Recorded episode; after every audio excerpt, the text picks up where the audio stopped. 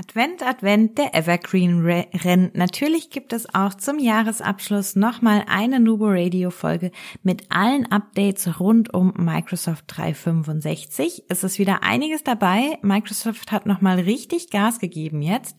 Seid gespannt. Herzlich willkommen zu Nubo Radio, dem Office 365 Podcast für Unternehmen und Cloudworker. Einmal in der Woche gibt es hier Tipps, Tricks, Use Cases, Tool Updates und spannende Interviews aus der Praxis für die Praxis. Und jetzt viel Spaß bei einer neuen Episode. Hi und herzlich willkommen zu dieser letzten Nubo Radio Update Folge im Jahr 2023. Wir schauen uns jetzt noch mal einmal an, was Microsoft sich für seine Tools hat so alles einfallen lassen und welche Neuerungen euch erwarten. Zuallererst Microsoft Stream. Da war ja dieses Jahr einiges los mit der Ablösung von Stream Classic. Da sind auch einige Funktionen gegangen. Da jetzt gute Nachrichten, da kommen wieder einige Funktionen. Für Microsoft Stream on SharePoint gibt es jetzt nämlich wieder die Möglichkeit, ab Frühjahr nächsten Jahres Hyperlinks oder sogenannte Text-Callouts einzufügen, um Videos noch interaktiver zu gestalten. Beispielsweise mit einer Formsumfrage, einer Abstimmung oder einem Quiz kann man das Ganze dann direkt in die Timeline einfügen und Videos so interaktiv gestalten. Für alle, die vielleicht Stream Classic noch verwendet haben, da ging das ganz früher am Ende von einem Video, dass man da Forms direkt hat einbinden können. Jetzt das Ganze mit noch einem Upgrade, dass es auch einfach zwischenrein gehängt werden kann. Für mich wirklich ein großer Vorteil, denn am Ende gehen die Quizze oft unter. Den Abspann guckt nicht jeder oder die Verabschiedung, da springt man vielleicht drüber. Wenn man das Quiz zwischen reinbauen kann, ist die Chance, denke ich, größer, dass es von vielen dann auch ausgefüllt wird. Auch was unsere Dateien angeht, tut sich einiges in OneDrive nämlich. Wer kennt ihn nicht, den OneDrive Offline-Modus? Bisher war dafür immer der Sync-Client für Windows oder auch Mac notwendig, so dass man OneDrive im Explorer öffnet und sich dort dann bestimmte Dateien mit Rechtsklick als auch offline verfügbar markieren kann. Diesen Offline-Modus möchte Microsoft jetzt auch in die Web-Version übernehmen, so dass man dort dann auch im Browser offline arbeiten kann. Bisher wird das nur auf Edge und Chrome funktionieren mit Windows 10, 11 oder Mac OS 12. Wie genau wissen wir auch noch nicht. Wir schauen es uns an, sobald es verfügbar ist, testen das und teilen das dann natürlich wieder. Es gibt noch eine zweite Neuerung, und zwar die Dateien anfordern. Das gibt es im Privaten schon länger, beziehungsweise da war immer nicht so ganz klar, in welcher Version, mit welcher Lizenz und was für Admin-Einstellungen müssen denn jetzt gesetzt sein. Jetzt kommt es aber wirklich und zwar, wenn es von eurem Admin in der IT aktiviert ist, gibt es jetzt die Möglichkeit, Dateien von anderen Personen anzufordern.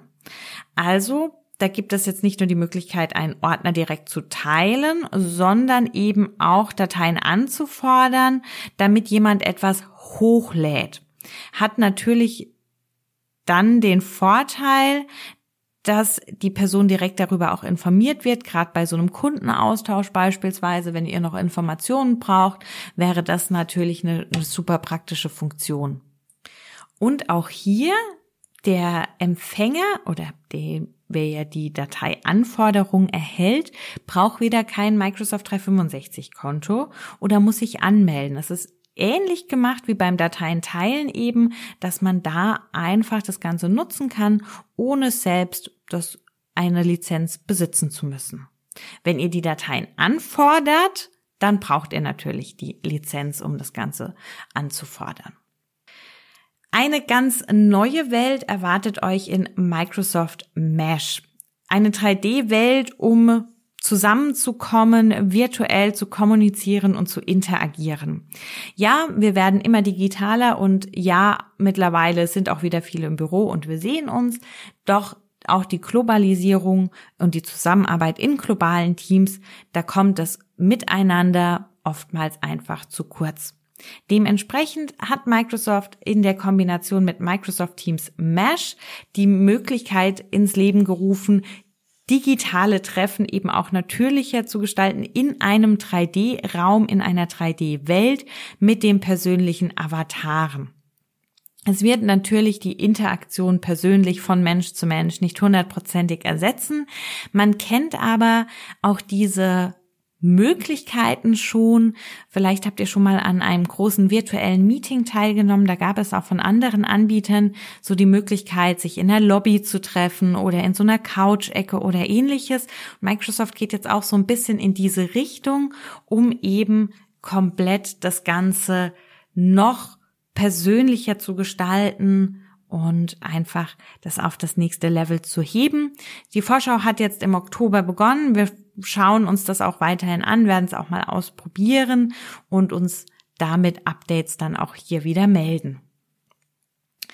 Auch die Microsoft Teams Rooms und Devices haben, was das Thema hybride Zusammenarbeit angeht, noch ein kleines Update äh, bekommen. Auch hier hat die künstliche Intelligenz ihre Hände im Spiel sozusagen. Und zwar geht es darum, dass ähm, mithilfe von künstlicher Intelligenz in einem Teamraum jetzt Personen tatsächlich in den Fokus gesetzt werden können, wenn diese sprechen und ähm, etwas vortragen. Doch nicht nur mit einem Microsoft Teams Device, sondern auch wenn ihr aus dem Homeoffice an so einer Besprechung teilnehmt, könnt ihr diese künstlichen Intelligenz nutzen und damit eure Meeting-Erfahrung noch verbessern. Mit der Funktion Turn on IntelliFrame wird dann auch wieder jeder Teilnehmer separat in ein Bild gesetzt, anstatt eines kompletten Bildes des Microsoft Teams Rooms. Da hat man also auch einen kleinen Vorteil und kann sich auf die Person einfach besser konzentrieren. Auch gibt es die intelligente Sprachsteuerung in einem Meeting, beispielsweise dann auch mit Copilot, wo man einfach nach äh, bestimmten Personen Passagen fragen kann. Wir sind mal gespannt generell, wie sich dieses Copilot-Thema entwickelt und was Microsoft da noch so macht, wo es überall auftritt. Also da bleibt es auf jeden Fall spannend. Und zu guter Letzt ein ganz altes und ein ganz neues Tool sozusagen, alles in einem, das neue Outlook. Es wird schon ganz lange viel darüber gesprochen, wie sieht Outlook in Zukunft aus, was passiert mit Outlook und jetzt hat Microsoft die nächsten Schritte wieder angekündigt. Beispielsweise wird die Vorinstallation von Mail und Kalender, das was immer für Windows da war, 2024 komplett durch Outlook für Windows ersetzt. Der Support für Mail und Kalender wird dementsprechend auch Ende 2024 eingestellt und um dann aber das ganze Outlook für Windows zu verwenden. Vorteil ist auch mit einem Drittanbieter Account möglich und das ist eben auch das, was ja bisher immer mit Mail und Kalender ging. Warum jetzt das Ganze? Warum Mail und Kalender abkündigen und Outlook für Windows? Es soll alles ein bisschen einheitlicher werden, was die Erfahrungen angeht. Wir haben da einfach wahnsinnig viel. Wir haben den Outlook Client, wir haben Outlook im Web, dann natürlich Mail und Kalender auf dem Windows gehabt und alles sah irgendwie anders aus. Dementsprechend, das Ganze soll jetzt vereinheitlicht werden und eine einheitliche Benutzererfahrung geboten werden. Wer bis jetzt auch den Outlook Client nutzt, kann auch das neue Outlook schon testen. Da gibt's den Toggle, den man sich aktivieren kann. Ihr werdet feststellen, es erinnert stark an Outlook im Web. Auch da merkt man wieder, es wird alles so ein bisschen vereinheitlicht, ein einheitliches Bild wird geschaffen. Ich habe es persönlich wieder deaktiviert. Mir haben noch ein paar Versionen, äh, ein paar Funktionen gefehlt.